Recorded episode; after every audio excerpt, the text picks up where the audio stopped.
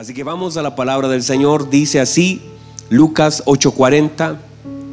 Cuando volvió Jesús, le recibió la multitud con gozo. ¿Cómo le recibió? Muy bien, con gozo.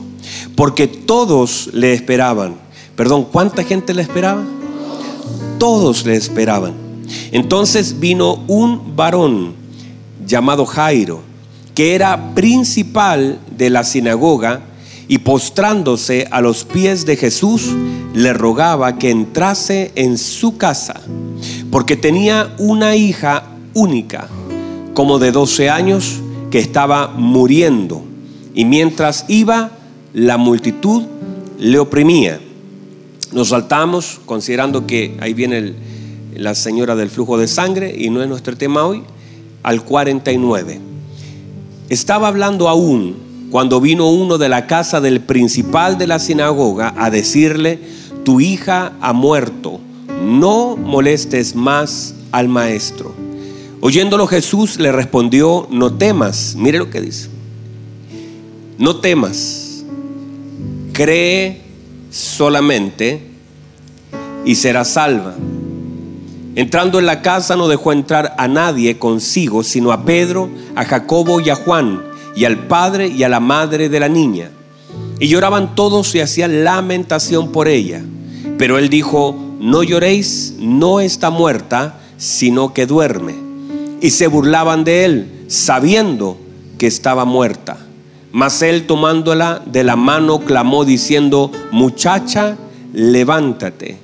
Entonces su espíritu volvió e inmediatamente se levantó y mandó que se le diese de comer. Y sus padres estaban atónitos. Pero Jesús les mandó que a nadie dijesen lo que había sucedido. Hermoso. Tomen asiento, por favor.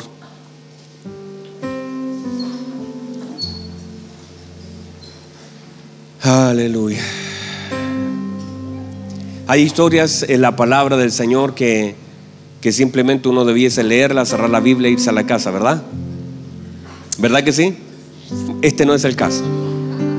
Así que vamos a, sentarnos a ver la palabra. Esta es una historia de esas, de, las cuales uno al oírla se llena de fe, de esperanza. Y sobre todo aquellos que entienden la importancia, la trascendencia de la fe y lo que Dios quiere y puede hacer en nuestras casas. Sé que algunos hermanos están pasando un momento difícil, nuestros hermanos un ratito más vamos a orar por su hijo. Mañana se, se somete a una cirugía si el Señor así lo permite. Y una cirugía de corazón no es menor. Cada uno de nosotros cuando nos enfrentamos a algunas cosas, porque míreme, hay algunas teclas que vienen a sacudir nuestra vida. Hay algunas cosas en nuestra vida, hay cosas que a usted cuando son tocadas ni le importa, le son quitadas ni le importa. Pero hay algunas cosas que el Señor sabe que son muy importantes para nosotros. Y cuando estas cosas son importantes y son apretadas, son tocadas, uy, eso nos, todos nosotros tenemos algo que si nos tocan nos duele. Dígame eso. Todos nosotros tenemos algo que si nos tocan nos va a doler. Entonces uno empieza a ver y mire, mire, mire Job, a Job le tocaron por todos lados. Y en realidad su corazón, la Biblia establece donde esté nuestro tesoro, allí estará nuestro corazón. Y el corazón de Job no estaba en sus hijos. El corazón de Job no estaba en sus bienes. El corazón de Job no estaba en sus casas. El corazón de Job estaba con el Señor. Por eso el diablo, aunque tocó todas las cosas de Job, nunca pudo tocar su corazón. Porque el corazón de Job no estaba en las cosas que él tenía. El corazón de Job estaba en las manos del Señor. Y él dijo, ah, no, me han quitado todo, pero yo sé que mi redentor vive. Y al final este se, levantará del polvo. Y aún que esta mi carne sea deshecha, mis ojos verán al Señor. Qué hermoso, hermano. Ah, yo no sé si alguien puede. Me llena de alegría ver que hay hombres en la escritura, que hermanos, es que, es que, es que Job, hermanos, es tremendo. Y como Job, también otros hombres del Señor que fueron perdiendo cosas. David, que era, ¿dónde estaba el corazón de David? También estaba en el Señor. Estaba en la presencia del Señor. No importa, él cuando él falló al Señor y comenzó a orar, no se enfocó, míreme, no se enfocó en las consecuencias del pecado, sino que se enfocó en no perder la presencia del Señor. El arrepentimiento del Salmo 51 no tiene un enfoque a lo que David podía perder, porque míreme, muchas veces, lo hablé hace días atrás de la radio, muchas veces nosotros cuando pecamos, y oramos a causa del pecado, nuestro enfoque no es la presencia de Dios, nuestro enfoque es la consecuencia del pecado. Y nos equivocamos, eso no es arrepentimiento. Si yo me enfoco en la consecuencia del pecado y para mí es más importante lo que ha de suceder a causa de lo que hice, y eso es más importante de haber dañado el corazón de Dios por medio de lo que hice, no es arrepentimiento. Porque nunca el arrepentimiento se centra en la consecuencia del pecado. Porque usted entonces lo que quiere es no vivir lo que usted sabe y teme que puede pasar. Y cuando nosotros nos centramos en eso, perdimos de vista lo realmente importante que es dónde está nuestro corazón. Por ejemplo, si alguien en algún caso entra en una relación ilícita, en adulterio, en fornicación, y de pronto su foco de arrepentimiento es, ay Señor, que no quede embarazada, ay Señor, que no me haya contagiado, que no se entere mi esposa, y toda su oración va en torno a la consecuencia del pecado, no es arrepentimiento. Eso es que usted quiere salvarse de la consecuencia, pero nunca su foco está orientado al daño que ha provocado al corazón de aquel que ama a usted. No sé si hay alguien acá. Entonces, una de las cosas importantes es que cuando nos arrepentimos, no estamos enfocados en la consecuencia. De hecho, David, cuando incluso, míreme, a causa de su pecado, su hijo nació con un problemita y los días murió, él no se puso a orar para que pensando en la consecuencia. Todo su arrepentimiento del Salmo 51 está orientado a que el Espíritu de Dios, Él no se enfocó en el trono, Él no se enfocó en las consecuencias, Él no se enfocó ni siquiera en su testimonio, en decir, ay, ahora qué van a decir, porque eso hizo Saúl. Mire lo que dice Saúl, míreme, míreme, míreme por favor. Esto es lo que hace Saúl. Cuando Saúl ofrece un sacrificio poniéndose en el lugar donde el Señor no lo llamó, viene, viene Samuel y le dice, ¿qué has hecho? Has actuado con locura, has sido desechado. Y, y Samuel se da la vuelta para irse y dice que Saúl le agarra su manto, su manto, entiéndase manto, la gracia, la unción, en lo que el Señor le daba, lo que portaba Samuel allí. Y dice que lo tomó y los rasgó porque lo tiró. Y dice que le rasgó el manto, el manto un profeta. Y la Biblia dice que Samuel se da vuelta le dice, así es rasgado hoy tu reino. Y mire lo que hace ahora Saúl no se enfoca en las palabras que Samuel le dice. No dice, ay, pero ¿por qué? ¿Qué hice? No, no, no. Él dice, sal ahora conmigo y déjame, anda conmigo para darme honra. Sal conmigo para que los hijos de Israel me honren. Miren, miren la locura. Se le acaba de decir que su reino ha sido rasgado pero él no se enfoca en el daño que ha cometido a la unción de un profeta, sino que su foco es, no quiero perder la honra del pueblo. No quiero que la gente sal conmigo y adoremos al Señor para que la gente no me quite el lugar. y por eso cuando él sale con Samuel, aún Samuel saliendo con él por amor que tenía de Saúl, aún así pudo seguir gobernando sin tener ya la gracia del Señor para hacerlo. Porque hay gente que sigue operando en una función, pero ya la unción se fue hace muchos años. Hay gente, hay ministerios, hay llamamientos, porque son irrevocables. Pero aunque son irrevocables, así como Sansón murió siendo juez de Israel, pero murió alejado del Señor. Saúl siguió siendo rey de Israel operando en una función, pero operaba en una función sin la unción para operar en ese llamamiento. Y hay muchas personas que pueden todavía tener un púlpito, una Biblia, un lugar, una credencial, pero la unción ya no está, no hay respaldo del Señor. Y por eso usted lo ve ahí temblando mientras Goliat está, está diciendo, ¿quién viene a pelear? El más alto, que era Saúl. La Biblia dice que él pasaba de una cabeza a todo el pueblo. Quiere decir que tenía una altura, estaba temblando, él no quería salir, él estaba temblando de miedo en su... Él tendría que haber salido, pero él mismo sabía que ya no tenía lo necesario para enfrentar a ese gigante. Y que iba a ser muerto en el campo de batalla. ¿Y por qué? Aunque estaba operando en una función, ya no estaba con la unción para operar en ella. Porque toda función que nosotros ejercemos en toda área de nuestra vida se requiere una unción especial para poder ejercerlo. Y ahí está la diferencia, míreme, ahí está la diferencia entre una persona que hace algo y una persona que ministra algo. En una persona que puede hacer una nota y una persona que ministra a través de aquello que hace.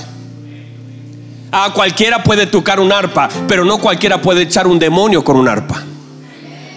Cualquiera puede hacer algo, pero no cualquiera puede hacerlo bajo la unción. Cualquiera puede tirar una onda, no cualquiera puede dar en el blanco. Entiéndase por favor que hay cosas y funciones en nuestra vida y lo mismo en todas las áreas de nuestra vida. Hay personas que ministran por medio de lo que hacen, aunque lo, que hacen no parece que es tan ministerial. Pero una persona con un llamamiento ministerial, como usted y como yo, en todas las áreas de nuestra vida, por causa de la unción, nuestra función es ungida. O sea, yo puedo estar ahí eh, siendo una persona que estoy eh, trabajando en una, eh, como cajero en un supermercado y estoy como cajero echando las cosas, pero de pronto esa señora viene allí, la señora no tiene cómo pagar y el Espíritu Santo te puede hablar en tu función porque estás ejerciendo una función. Yo no dije acá tocando una batería, no dije acá tocando un teclado, digo una función allá afuera donde se requiere la unción del Espíritu Santo, se requiere la unción del Espíritu Santo en una caja, se requiere la unción del Espíritu Santo allá construyendo un edificio, se requiere la unción del Espíritu Santo manejando un auto, se requiere la unción del Espíritu Santo dando una clase, se requiere la unción del Espíritu Santo lustrando un zapato, se requiere la unción del Espíritu Santo gobernando una empresa, se requiere la unción del Espíritu Santo contestando un llamado, se requiere la unción del Espíritu Santo para que seamos luz en medio de todas las tinieblas de este mundo, debemos ser luz. Y eso es la diferencia que ha de marcar un hijo de Dios. ¿Usted cree que no es importante la unción? En toda función de los hijos de Dios es necesaria la unción. Ah, ¿usted cree que David no tenía unción para ir detrás de las ovejas y arrebatarle de la boca los, los, corderitos a los osos y los leones? Para eso necesita unción. Nadie puede ir en, contra de un oso o de un león siendo un muchachito si no tiene la unción del Señor. Por eso en la medida que nosotros entendamos que la unción no es para tomar un micrófono y decir, tómame en tus brazos, eso está bien, lo necesitamos. Pero la misma unción que necesitamos para cantar eso, la necesitamos para ejercer nuestra paternidad, nuestra maternidad, para ejercer nuestras tareas afuera, para ejercer nuestros oficios. Usted necesita unción para enfrentar todos los problemas, para dar una prueba, para tomar un examen. Todas las áreas de nuestra vida tienen que estar llenas de luz. Y mientras lo hacemos, el Espíritu Santo fluye a través de eso. Si usted es prevencionista de riesgo, si usted es ingeniero constructor, si usted es un operario de máquina, si usted es un chofer, no le pasa un día que, ah, que usted es un Uber. Eh, Dios bendiga a los Uber. Que están medio asustados, que le van a sacar un parte y, están ahí, pero de pronto sube a alguien y ese alguien está llorando y usted dice, ah, el Espíritu Santo te dice así, tu marido no se va a ir, tu, tu hijo volverá a casa, no tienes que estar triste y todo esto se transforma en una atmósfera de Dios que alguien de pronto llame a usted es telefonista y está llamando del otro lado y usted dice sí, o, buenas tardes, eh, Entel, buenas tardes, llama al servicio de reparación de teléfonos. Pero del otro lado la señora dice, sí, es que no funciona este teléfono y el Espíritu Santo te lleva a decir, ay, hay cosas que no funcionan en tu vida y esto es una de ellas. Pero te voy a decir en el nombre de Jesús que hay... ¿Y usted cree que pasa al otro lado? La gracia del Señor, el poder de Dios. Se requiere el Espíritu Santo en todas áreas. Y cuando nosotros entendemos que la gracia del Señor no es solamente para juntarnos un día domingo y que todavía podamos tener una mente programada de domingo para venir a escuchar un mensaje e irme a la casa. No, usted necesita la unción del Espíritu Santo. Necesitamos la unción del Espíritu Santo para poder ejercer todas las tareas que el Señor nos ha asignado sobre nuestra vida. Necesitamos la unción del Espíritu Santo para ejercer paternidad. Necesitamos la unción del Espíritu Santo para honrar a nuestros padres. Necesitamos la unción del Espíritu Santo para enseñar una materia. Necesitamos la unción del Espíritu Santo en todas las áreas de nuestra vida. Cada función, si es llena de la unción del Espíritu Santo por causa, porque no es que la función esté ungida, es que yo estoy ungido para ejercer una función. Y cuando lo hago así, hermano, la gracia del Señor en los momentos más difíciles se puede derramar una presencia del Señor. Podemos comenzar una mañana laboral y Dios puede Usted puede comenzar, si usted trabaja en alguna casa ordenando, usted puede estar allí y quizás, yo no sé si usted sabe la historia de Naamán, pero no parte con Naamán, parte con una mujer. Parte con una mujer que estaba trabajando en casa, que era una esclava y estaba limpiando en casa. Y, y dice, ay, yo no sé qué hacer, yo no sé qué hacer, mira esta lepra, soy rico, soy poderoso, soy importante, soy reconocido, pero estoy lleno de lepra, me estoy muriendo. Y la señora dice, mire, le voy a dar una recomendación, jefecito, vayas allá, así le dice, hermano, váyase allá a Israel, ahí hay un profeta poderoso. Y, el, y ese hombre, mire, esa señora era creíble. Esa señora era creíble. Porque ningún general del ejército de Siria ha de tomar todo lo que hizo y viajar miles de kilómetros para llegar a un lugar. No era por WhatsApp, no, dijo, no le dijo a la señora, mire, mire los videos en Facebook del profeta. No le dijo, mire, mire, eh, mándele un WhatsApp para ver cómo, si, si tiene tiempo para atenderlo. No había eso. Solamente había la palabra de una mujer que le dice, que le está diciendo algo que nunca en ese territorio ha ocurrido. Le está diciendo algo que no se puede comprar con oro y plata. Le está diciendo, tu oro no alcanza, tu lugar no alcanza, tu posición no alcanza, tu victoria no alcanzan, pero hay un lugar allá en Israel donde hay un hombre de Dios bajo la unción del Espíritu Santo. Y si usted va hacia allá y toma ese camino y golpea la puerta de ese lugar, hay un profeta que tiene la unción del Espíritu Santo para sanar toda enfermedad, para resucitar muertos. Tiene la unción que habitó en su padre Elías, tiene la unción para poder sanar toda enfermedad. Vaya, camine. Lo más increíble no fue solamente que él fue, sino que le creyera a una señora que trabajaba en su casa, que más ella pudo haber dicho, esta es mi oportunidad para que este jefe lo maten de una vez por todas, que se muera de lepra. No, ella a pesar que era esclava en una casa, ella operó la unción del Espíritu Santo para poder conectar a un hombre que necesitaba,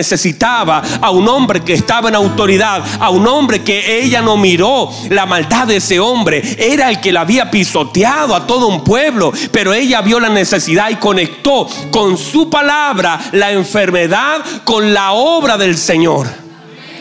Mire cómo es importante nuestro testimonio en los lugares donde estamos. Y ahí la señora dice, vaya, si allá lo van a sanar, allá el profeta lo va a sanar. Pero la Biblia dice, Jesús hablando, dijo, muchos leprosos había en Israel. Mire lo que dice el Señor Jesucristo. Muchos leprosos había en Israel. Perdón, ¿cuántos leprosos? Mucho leproso, dijo Jesús, había en Israel. Pero el Señor no dice, pero el profeta no sanó a ninguno. Solamente dice, a Naamán, el sirio. ¿Y por qué lo sanó? Porque el Señor honró la palabra de una mujer que estando haciendo aseo en casa, creyó que Dios era poderoso para responder, porque si no lo hacía, de regreso, usted sabe si no la sana, no sale el Señor a Naamán, ¿qué le pasa a esa señora de regreso? Pero ¿qué hizo el Señor? Sanó para honrar la palabra de una mujer que creyó que en Israel había un hombre cargado de unción. Ah, reciba esto. Si usted opera en esa unción, no importa donde esté, el Señor respaldará su palabra. ¿Qué palabra? La palabra de Él en la boca mía. No es mi palabra, es su palabra operando en mi boca. Es la palabra de Dios en mi boca. Si yo hablo su palabra, Él responde a su palabra. Y si mi boca habla su palabra, Dios responde a ella. No es que, ah, no, es que mi, mi boca, lo que yo digo, no, no, no, no, no, no es su palabra en mi boca. Y mi boca tiene que tener entendimiento. Entonces, en este caso, el Señor honra la boca de una mujer. Ahora pregúnteme qué pasó de regreso con la señora. No sabemos, ¿verdad? No aparece en la escritura. Pero ¿qué cree usted que hizo Naaman? Yo creo que la relación cambió, definitivamente. No, está en la escritura, pero pensemos, ¿qué pasó? ¿Qué pasa si usted está, no tiene solución y usted dice, no, allá, y, y viene de regreso y cuando la mira seguramente la señora dice, gracias, gracias. Lo más probable es que Naamán dijo, la abrazó, me imagino yo, la abrazó y le dijo, wow, no sé cómo agradecer lo que hiciste por mí. Y qué honra recibió ella. Y qué honra recibió el Señor por causa de una mujer que creyó que Dios podía salvarlo. Pero esto es tan impresionante porque la misma mujer que cree que Dios puede limpiar la lepra de un hombre, también pudo haber creído que le podía dar libertad a ella. O sea, ella no creyó para sí, ella creyó para otro. Y eso es tan hermoso el hecho de que tengamos y usemos lo que el Señor nos ha dado enfocado en lo que Él quiere hacer en la vida de otro. No es para servirnos, es para servir.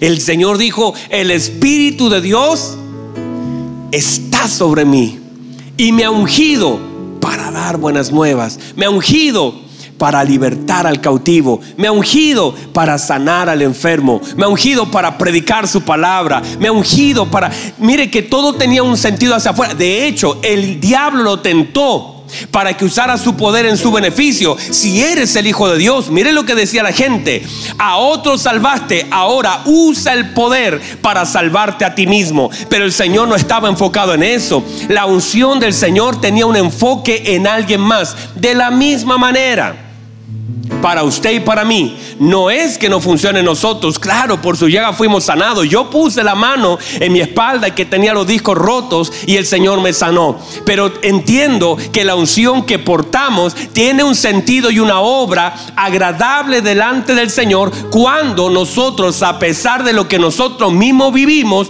podemos alzar las manos para ayudar la vida de otros.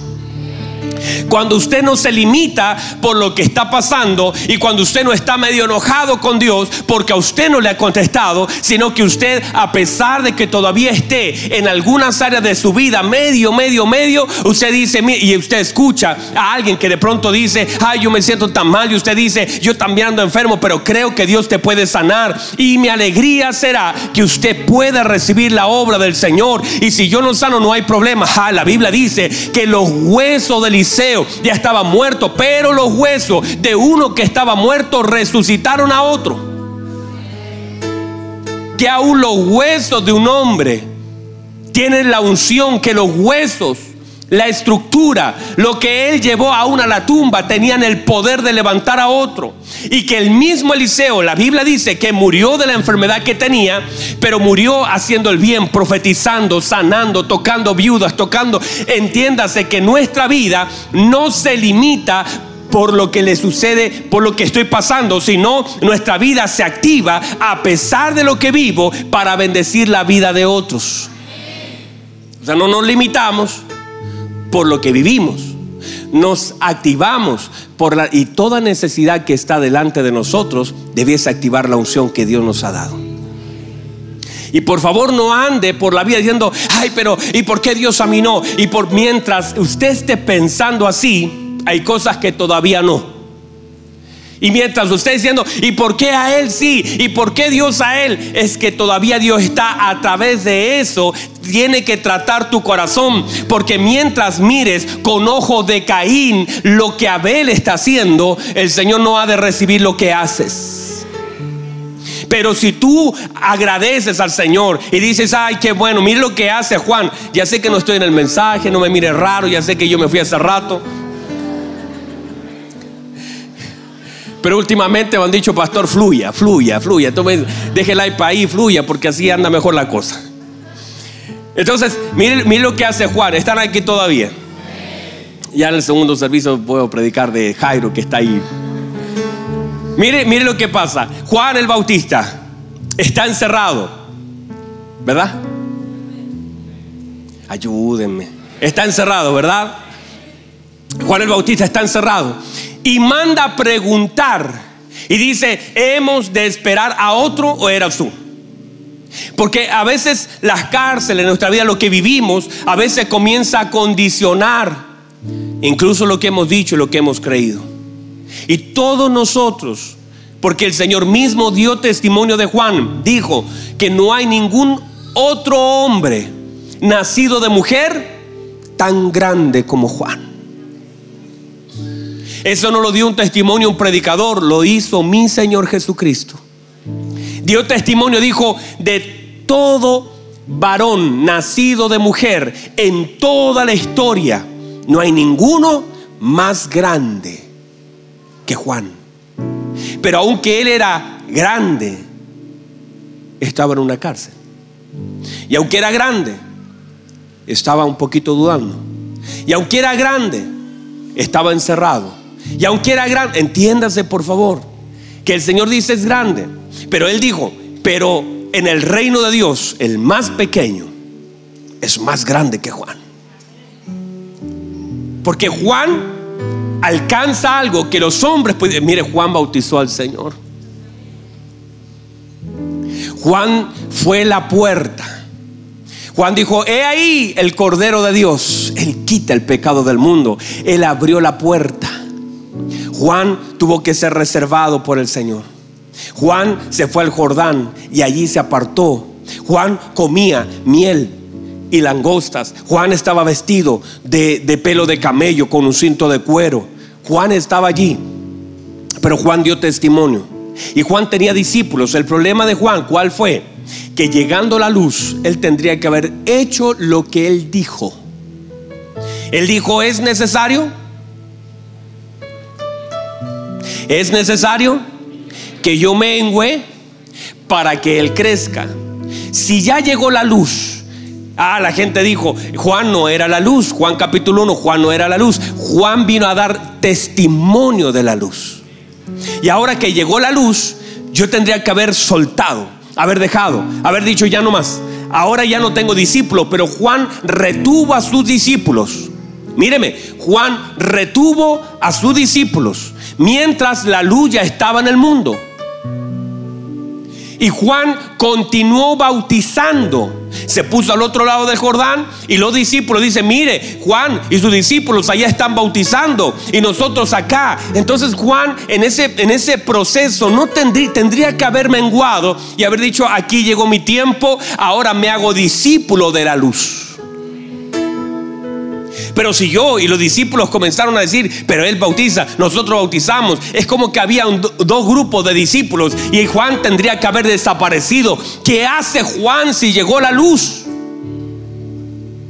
¿Qué hace Juan allí predicando ahora? Si ahora todos los oídos y todos los ojos tienen que estar centrados ahora en Cristo, en la luz, en la luz verdadera, en el Salvador, en el Señor, en el Cordero de Dios. Él ya tendría que haber desaparecido, haber colgado su manto, haber dicho muchas gracias. Mire lo que dijo Simeón. Simeón fue entendido. Simeón dijo, ay Señor, ahora he tomado al Salvador de Israel en mis brazos. Ahora puede despedir a tu siervo en paz. Ya no tengo nada más que hacer. Se acaba mi tiempo. Gracias por hacerme ver. Gracias por cumplir tu promesa en mi vida. Ahora despide a tu siervo en paz porque mis ojos han visto la salvación de Israel. Luz a los gentiles y gloria a tu pueblo Israel. Ah, eso fue lo que dijo Simeón y cerró. Mire, mire qué hermoso. Eso lo dijo Simeón y cerró. Y de Simeón ya no se sabe más. Cerró.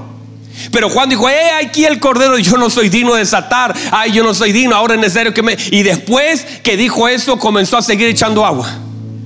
¿Qué haces echando agua? Si ya apareció.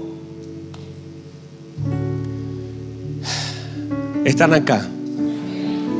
La gracia, la gloria, el Salvador. No puedes, no te puedes mirar a ti, Juan. No puedes hacer que la gente dude. ¿Cómo le vas a decir a tus discípulos, vayan y pregúntenle si es Él? O esperamos, mire, ¿cómo vas a hacer dudar a tus discípulos? Si estás en una cárcel, vive tu cárcel. Pero no pongas dudas en el corazón de la gente. Si estás en una cárcel, hermano, viva su cárcel. Si está en una enfermedad, viva su enfermedad, pero no le ponga duda en el corazón de la gente. ¿Cómo yo voy a decir, estoy enfermo? Ay, yo no sé si Dios me escucha. ¿Cómo voy a hacer dudar a la iglesia? ¿Cómo voy a poner tropiezo en la gente? Si yo estoy en una cárcel, yo tendré que creer lo que Dios ha dicho. Yo lloraré delante de la presencia de Dios, pero no tengo autorización de Dios para hacer tropezar a nadie. No puedo poner la duda acerca de mi Señor que sana, que es poderoso. Si yo estuviera enfermo, le diría, ay hermano, Dios todavía tiene poder para sanar. Y si usted me fuera a ver al hospital, yo le diría, ay, Dios es poderoso. Quizás a mí no lo ha hecho conmigo. Tal vez llegó mi tiempo, pero todavía Él es fiel y puede hacerlo contigo. Si conmigo no lo hace, no quiere decir que no lo vaya a hacer contigo. No tenemos los ministros de Dios autorización para hacer dudar al pueblo de Dios. Viva su cárcel. Si tiene que vivirlo, vívalo. Si hay un momento de escasez, usted cree que no lo hemos pasado con mi esposa muchas veces, pero nadie se dio cuenta. Lo vivimos en silencio. Y mientras yo lo vivía, predicaba sobre el poder de Dios, predicaba sobre la fe. Mis mejores mensajes de fe fueron en el momento de la mayor escasez. ¿Por qué? Porque yo no le voy a decir, ay hermano, la cosa está difícil, yo no tengo, bueno, démosle así. No, he creído, yo sé en quién he creído y es poderoso. Él es poderoso, yo sé en quién he creído y Él es poderoso. No puedo con mi palabra hacer dudar a la gente mi cárcel. No, te, no puedo encerrarte en mi cárcel. Porque la cárcel más gruesa de Juan no era la cárcel, era su duda. Allí, y él, mire, aunque los discípulos estaban fuera de la reja, él los metió. Él los metió a su cárcel y los hizo dudar. Vayan y, y, y si usted entiende, Juan es autoridad. Reciba eso. Juan es autoridad. No lo mandó a decir cualquier persona. Juan es autoridad y desde su autoridad tiene discípulos, gente que le cree, gente que lo escucha, gente, discípulo, aquel que sigue a otro con disciplina. Él es una autoridad y está poniendo los oídos. Vayan y pregunten. Y ellos entonces van caminando diciendo, ay, ¿qué pasó acá? ¿Cómo vas a atraer a tu cárcel a la gente que Dios te asignó? No sé si hay alguien que entienda eso. Y eso pasa en todo orden de cosas, la paternidad. Mucha gente, muchos padres traen a sus cárceles, a sus conflictos, a sus traumas. Mucha gente es aprensiva producto de sus traumas. sus cárceles, abre la cárcel para que sus hijos entren y finalmente lo dejan a todos encerrados. Lo que tú no seas capaz de resolver en la palabra será una cárcel para tus hijos. Lo que tú no seas capaz, hay gente que ha sido dañada, míreme, ha sido dañada. Ay, es que eh, mi antiguo novio me engañó, se fue con otro. Y ese trauma que cargas tú en tu próxima relación harás preso a alguien.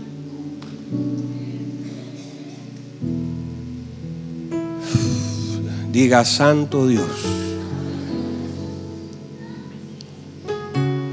La gente que ha fracasado en un área encarcela en el segundo ciclo a alguien más. La gente que dice, ay, no te, eh, eh, el trauma del padre, de la madre es transferido. Ay, no te vayas a casar con un hombre así, porque a mí, mira a tu papá.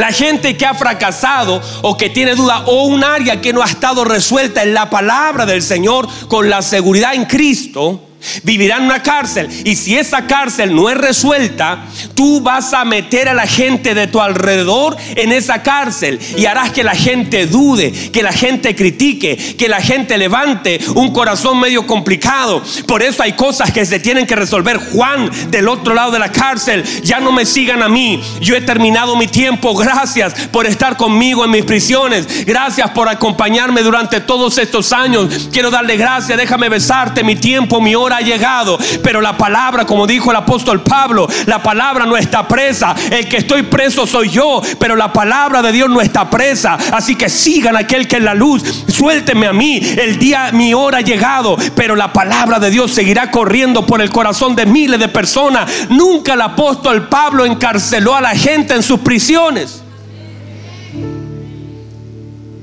Él hizo libre a la gente. Él dijo, eh, por causa del Evangelio estoy yo aquí, pero no me compadezcan. Prediquen el Evangelio, gócense, porque en mis tribulaciones tendrán gloria.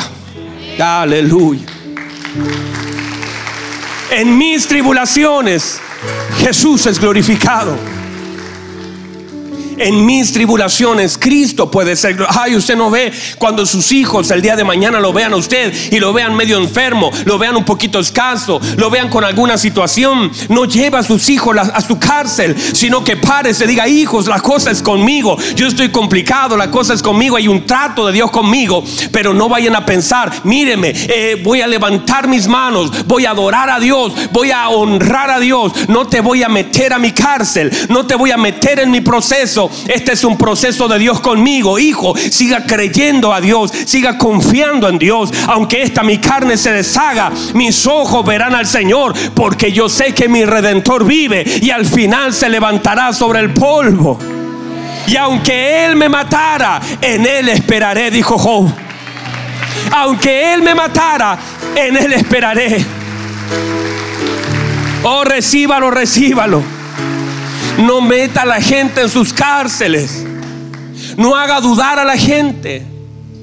Viva su proceso. Llore delante del Señor. Pero si ha de hablar, hable bien. El Señor mira a los discípulos de Juan. Pónganse en pie, por favor. El Señor mira a los discípulos de Juan. ¿Puede recibir la palabra del Señor? El Señor mira a los discípulos del Señor, de Juan, y mire lo que dice, mire lo que dice. Dice, miren por favor lo que vamos a hacer. Dice que en esa misma hora resucitó muertos. En esa misma hora sanó leprosos. En esa misma hora abrió los ojos a los ciegos. En esa misma hora los paralíticos comenzaron a caminar. Y le dijo, vayan y díganle a Juan. Pero mire por favor la honra de Dios a un hombre importante en el reino. No se lo dijo delante de la multitud. Dice que los llamó aparte y les dijo, díganle, díganle a Juan. Esta es la respuesta para Juan. Los muertos son resucitados. Los leprosos son limpiados. Los paralíticos son levantados. Los ciegos ven. A los pobres se les predica el Evangelio. Dígale a Juan, bienaventurado es que no haya tropiezo en mí. Vaya, dígale a Juan. Que el consuelo de Juan sea lo que yo hago en la vida de otros. El consuelo tuyo de parte de Dios a veces puede ser lo que Dios está haciendo en la vida de otros. Es, que mire, mire, esos siervos de la, que trabajaron de las 6 de la mañana, el Señor dijo, y de verdad se enojan porque yo soy bueno. Se enojan por mi bondad. Porque yo quise pagarles, deberían alegrarse. Miren que soy bueno con ellos. ¿Por qué te molesta mi bondad hacia otro? Cuando tenemos un corazón correcto, no nos duele lo que Dios hace en la vida de otros, nos alegra. Yo bendigo la vida de ministerios que Dios está levantando y gracias al Señor. Por los pastores ungidos, por los ministros que se levantan. ¿Cómo me va a doler eso? Oraba ayer y ponía mis manos sobre Juan y sobre, sobre Hugo y le decía, lleguen más lejos de lo que yo he llegado. Yo quizás en tres años he logrado hasta aquí. Ruego al Señor que ustedes los próximos tres años dupliquen eso. Esa es mi gloria. Porque todo padre quiere que su hijo tenga mayor alcance. Cuando un padre, míreme, cuando un padre ve un peligro, ¿qué hace? Cuando viene un, perrito a ladrarle a tu hijo, tú agarras a tu hijo y lo levanta, lo alzas. Porque eso hace un papá. Te levanta del peligro. Te levanta. Si tu hijo se cansa, lo tomas en brazo. Eso hace un papá. Mire lo que hace el Señor. Le dice, bienaventurado el que no haya tropiezo en mí. Vayan, díganselo. Y luego mira a la gente, como los discípulos lo dijeron público. Él dijo, ¿qué salieron a ver? ¿Una caña cascada por el viento? No, no, no, no. Este es de aquel que se escribió que el Señor enviaría a su profeta Elías. La unción y el espíritu de Elías estaba sobre Juan. Pero no es una caña cascada, no es un pavilumiante, él es un profeta. Y os digo, más que un profeta. Le da un lugar, a pesar de la duda, porque aún así siendo una persona tan importante, en medio de una cárcel dudó.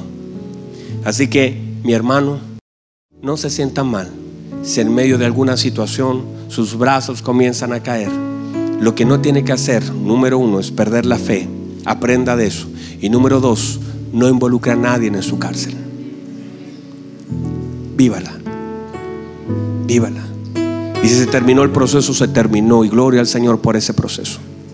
Pero no traiga a nadie a su cárcel. Vívalo. Glorifica al Señor. Honra al Señor.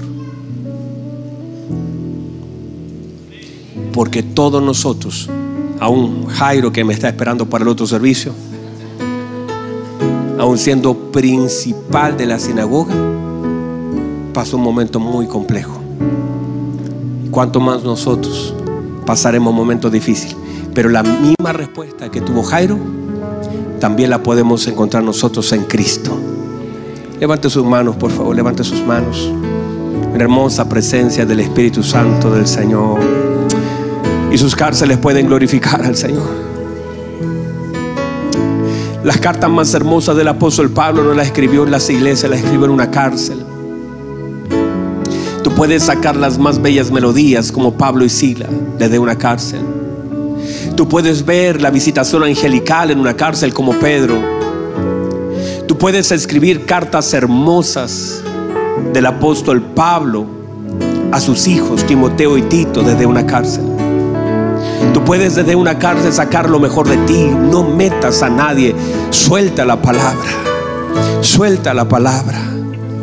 En medio de tus prisiones, de tus tribulaciones, puedes seguir manifestando la gracia del Señor.